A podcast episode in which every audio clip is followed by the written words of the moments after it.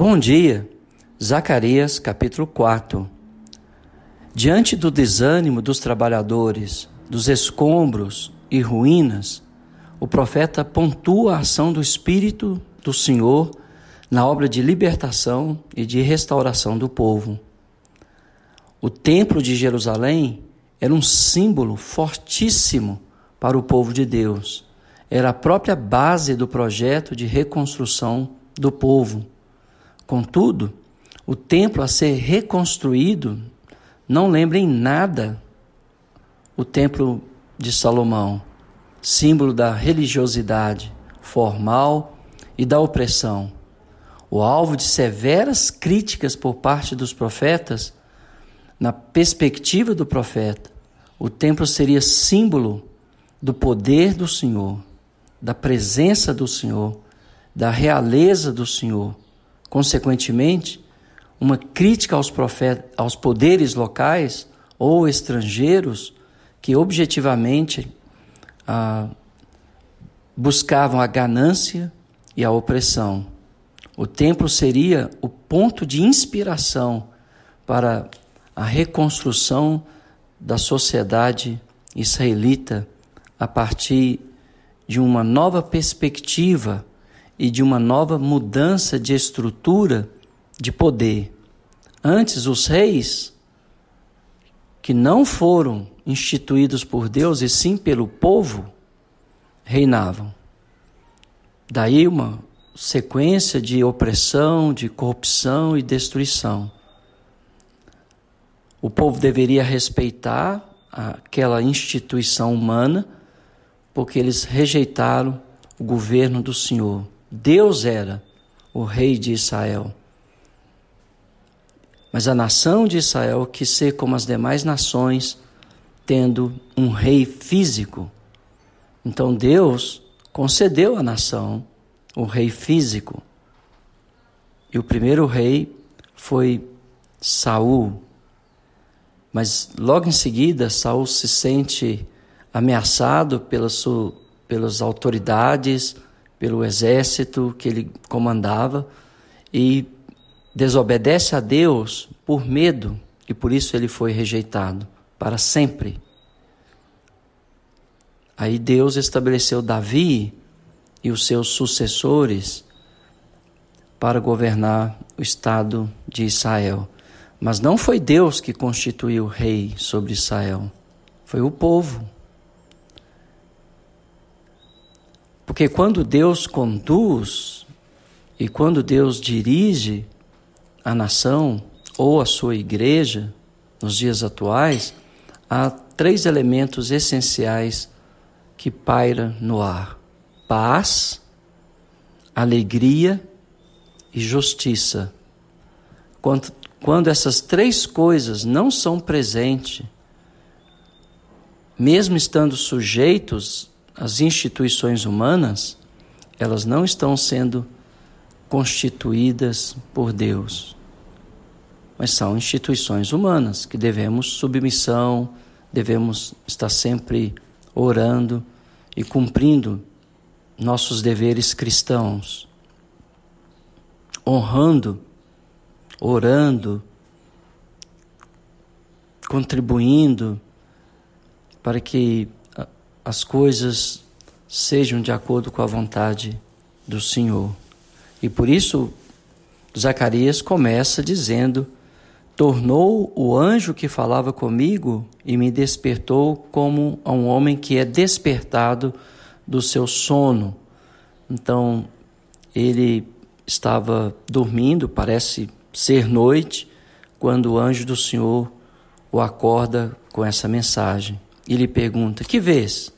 Respondi: Olho e eis um candelabro todo de ouro e um vaso de azeite em cima, como as suas sete lâmpadas, sete tubos, um para cada uma das lâmpadas que estão em cima do candelabro. Junto a estes, duas oliveiras, uma à direita do vaso de azeite e a outra à esquerda. Então perguntei o anjo que falava comigo: Meu senhor, que é isto? Respondeu-me o anjo que falava comigo: não sabes tu que é isto? Respondi: Não, meu senhor. Prosseguiu. Ele me disse: Esta é a palavra do Senhor a Zorobabel. Lembrando que Zorobabel é descendente dos reis. Só que ele não é rei, ele é governador. E Deus está dizendo ao governador Zorobabel estas palavras: não por força, nem por poder, mas pelo meu espírito, diz o Senhor dos exércitos. Então, esta é a mensagem que o Senhor estava dando à liderança civil sobre o novo Estado de Israel, que não seria pela força do rei, não seria pelo poder militar do rei, mas pelo Espírito do Senhor. A força da construção do templo vem do próprio Espírito de Deus, não pela bravura de Zorobabel, não pela força militar de Zorobabel. E nós precisamos entender que no governo de Deus não é a força humana ou a bravura humana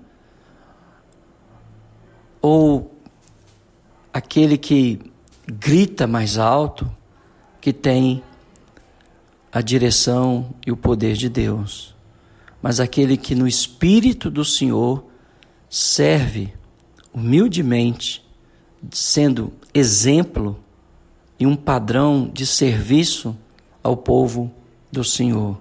Então você está vendo que nos dias dos reis era a força militar que governava, era o poder do rei que exercia domínio sobre o povo. Mas esse poder foi tirado. E agora Deus novamente reassume o controle da nação, sendo rei de Israel. E então disse: Quem és tu, ó Monte Grande, diante de Zorobabel? Será uma campina, porque ele colocará pedra de remate em meio a aclamações, haja graça e graça para ela. Novamente me veio a palavra do Senhor e disse: As mãos de Zorobabel lançaram os fundamentos desta casa elas mesmas a acabarão, para que saibais que o Senhor dos exércitos é quem me enviou a vós outros. Pois quem despreza o dia dos humildes começo, esse alegrar-se-á vendo prumo na mão de Zorobabel. Então, ah, quando a obra se iniciou, iniciou de uma forma bem humilde, bem simples.